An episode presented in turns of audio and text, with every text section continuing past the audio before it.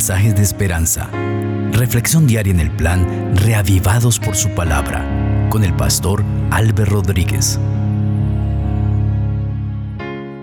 La gracia del Señor Jesucristo sea con ustedes, queridos amigos. Hoy estudiaremos el capítulo 9 de este maravilloso libro de Apocalipsis. Vamos a pedir la dirección del Espíritu Santo. Padre Precioso, gracias porque nos has permitido el acercarnos a tu palabra. Quiero rogarte, Señor, que bendigas a cada persona que está escuchando este mensaje. Tú quieres hablar a su mente y lo vas a hacer usando el texto bíblico. También quiero pedirte, Señor, que si tienen alguna necesidad, algún problema, que tú lo suplas, lo resuelvas de acuerdo a tu perfecta voluntad y usando tu poder. Al meditar en el texto bíblico, háblanos, Señor. En Cristo Jesús. Amén. Así dice la palabra del Señor. El quinto ángel tocó la trompeta y vi una estrella que cayó del cielo a la tierra y se le dio la llave del pozo del abismo. Abrió el pozo del abismo y del pozo subió humo como humo de gran horno, y el sol y el aire se oscurecieron por el humo del pozo. Del humo salieron langostas sobre la tierra y se les dio poder como el poder que tienen los escorpiones de la tierra. Se les mandó que no dañaran la hierba de la tierra, ni cosa verde alguna, ni ningún árbol, sino solamente a los hombres que no tuvieran el sello del Dios vivo en sus frentes pero no se les permitió que los mataran, sino que los atormentaran cinco meses. Y su tormento era como el tormento del escorpión cuando hiera el hombre. En aquellos días los hombres buscarán la muerte, pero no la hallarán, ansiarán morir, pero la muerte huirá de ellos. El aspecto de las langostas era semejante a caballos preparados para la guerra. En las cabezas tenían como coronas de oro, sus caras eran como caras humanas, tenían cabello como cabello de mujer y sus dientes eran como de leones. Tenían corazas como corazas de hierro y el ruido de sus alas era como el estruendo de muchos carros de caballos corriendo a la batalla. Tenían colas como de escorpiones y también aguijones y en sus colas tenían poder para dañar a los hombres durante cinco meses. Sobre ellos tienen como rey al ángel del abismo, cuyo nombre en hebreo es Abadón y en griego Apolión. El primer ay pasó, pero viene aún dos ayes después de esto. El sexto ángel tocó la trompeta y oí una voz de entre los cuatro cuernos del altar de oro que estaba delante de Dios, la cual decía al sexto ángel que tenía la trompeta, desata los cuatro ángeles que están atados junto al gran río Éufrates. Y fueron desatados los cuatro ángeles que estaban preparados para la hora, día, mes y año, a fin de matar la tercera parte de los hombres y el número de los ejércitos de los jinetes era de 200 millones. Yo oí su número. Así vi en visión los caballos y sus jinetes que tenían coraza de fuego, zafiro y azufre. Las cabezas de los caballos eran como cabezas de leones, y de su boca salía fuego, humo y azufre. Por estas tres plagas fue muerta la tercera parte de los hombres por el fuego, el humo y el azufre que salía de sus bocas, pues el poder de los caballos estaba en sus bocas y en sus colas, porque sus colas, semejantes a serpientes, tenían cabezas y con ellas dañan. Los demás hombres, los que no fueron muertos con estas plagas, ni aun así se arrepintieron de las obras de sus manos, ni dejaron de adorar a los demonios, y a las imágenes de oro, plata, bronce, piedra y madera, las cuales no pueden ver, ni oír, ni andar. No se arrepintieron de sus homicidios, ni de sus hechicerías, ni de su fornicación, ni de sus robos. Amén. Este capítulo es la continuación del el último mensaje del capítulo 8, donde se presentan las primeras cuatro trompetas.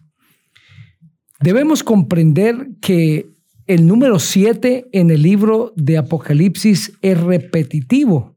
Nosotros encontramos siete iglesias, siete ángeles, siete trompetas, siete sellos, siete plagas. Y ese número 7 representa plenitud, totalidad, algo completo, perfecto. Es por esto que cuando Pedro se le acerca a Jesús y le dice, Maestro, ¿hasta cuántas veces he de perdonar a mi hermano? ¿Hasta siete veces? Y Jesús le dice, no hasta siete, sino setenta veces siete. Esto es un número incontable. Pedro, pensando ser generoso, habló del número siete, porque los judíos decían que se le debía perdonar la misma falta tres veces. Pero Pedro fue generoso y dijo siete y el Señor dice, no, setenta veces siete. Es decir, las veces que te ofenda, has de perdonarle. Este número siete representa plenitud y ya estudiamos de siete sellos. Ahora se presentan siete trompetas. Esas siete trompetas corresponden cronológicamente en gran medida con el periodo de la historia cristiana que abarca las siete iglesias. Y los siete sellos, los cuales destacan los acontecimientos políticos y militares sobresalientes de este periodo. Estos acontecimientos de estas siete trompetas, que también son de las siete iglesias y los siete sellos, describen olas de persecución, de maldad, de destrucción, de opresión y el pueblo de Dios atravesando por cada una de ellas. Pero también describen la maldad y las consecuencias de la maldad. Cómo el hombre se ha apartado del Señor y el enemigo ha usado su mente a través de toda la historia. Y en medio de ese mundo lleno de maldad, en medio de la oscuridad y el poder del enemigo destruyendo a los seres humanos, el pueblo de Dios se ha mantenido íntegro, incontaminable, ha mantenido su pureza doctrinal, ha mantenido su lealtad a Dios en medio de un mundo desleal. En el capítulo 9, nosotros encontramos al quinto ángel tocando la trompeta. Y el texto dice, y vi una estrella que cayó del cielo a la tierra, y se le dio la llave del pozo del abismo. Abrió el pozo del abismo y del pozo subió humo como humo de un gran horno, y el sol y el aire se oscurecieron por el humo del pozo.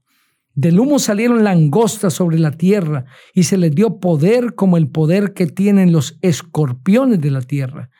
Se les mandó que no dañaran la hierba de la tierra, ni cosa verde alguna, ni ningún árbol, sino solamente a los hombres que no tuvieran el sello de Dios en sus frentes, pero no se les permitió que los mataran, sino que los atormentaran cinco meses.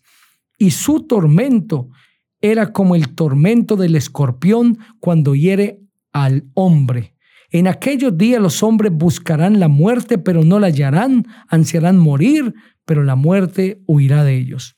Esta quinta trompeta describe algo semejante a la séptima plaga que cayó en Egipto,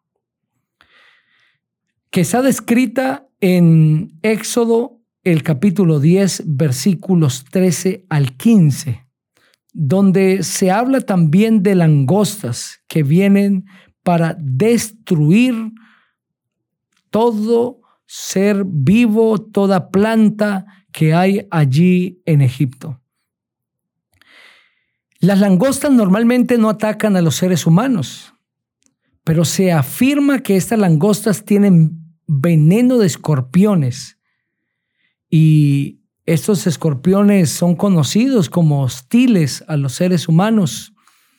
Sin embargo, a las langostas se les ordena no destruir la vegetación, tampoco a las personas, pero sí van a causar dolor en los seres humanos. Estas langostas que representan destrucción, muerte, algunos la han comparado con los árabes, musulmanes y con otros poderes políticos que se han coligado para destruir al mismo ser humano, no pueden tocar a los que tienen el sello del Dios vivo. Eso dice justamente el versículo 4, que se les ordena que no toquen a ningún hombre que tiene el sello del el Dios vivo. En el año 1838, Josías Leach, que era uno de los colaboradores de Miller en el movimiento adventista, estudiando la quinta trompeta, escribió que esta quinta trompeta se cumplió a partir del 27 de julio de 1299 hasta el 27 de julio de 1449 y que allí comenzó la sexta trompeta. ¿Qué fue lo que sucedió en esta época? La batalla de Bafeo. Una época de 150 años de guerra y de destrucción. Recuerden ustedes que las siete trompetas representan periodos de la humanidad y periodos que ha tenido que vivir la iglesia cristiana a través de todas sus épocas. Ese tiempo fue un tiempo de guerra, de destrucción, de muertes. Por eso es que esta quinta trompeta describe estas langostas que parecen escorpiones que destruyen. Pero en medio de todos esos acontecimientos destructivos, Dios mantuvo a su pueblo fuera de la destrucción, lo mantuvo salvo y el texto dice a los que tenían el sello del Dios vivo. El sello del Dios vivo, en otras palabras, es a los que Dios ha declarado como suyos. El tiempo de esta eh, quinta trompeta que aceptamos está enmarcado en las fechas ya mencionadas y que comprende un tiempo de 150 años. Por esto es que el capítulo habla de cinco meses. Recuerdan ustedes que los meses de los judíos eran de 30 días. Y si multiplicamos 30 días por 5, nos va a dar 150. Estos 150 años fueron de persecución. Recuerden ustedes, entre el año 1299 y el año 1449. Pero en medio de esa ola de persecución, el Señor mantuvo protegido a su pueblo. De la misma manera, el Señor seguirá cuidando a sus hijos lo seguirá guardando aún en medio de la destrucción. Querido amigo, si te da temor el futuro, debes confiar en el Señor. Debes creer que a tu lado hay un guardián poderoso que es el Señor Jesucristo, que te protegerá y que cuidará tu vida. Tu vida está en las manos de Cristo Jesús. El Señor siempre ha guardado a su pueblo aún en medio de la destrucción. Quiero invitarte para que juntos elevemos una oración. Padre maravilloso, gracias te damos porque nos has hablado a través de tu palabra. Bendice a cada persona que ha escuchado, que tu gracia sea sobre cada uno de ellos, en el nombre del Señor Jesucristo. Amén. Dios te bendiga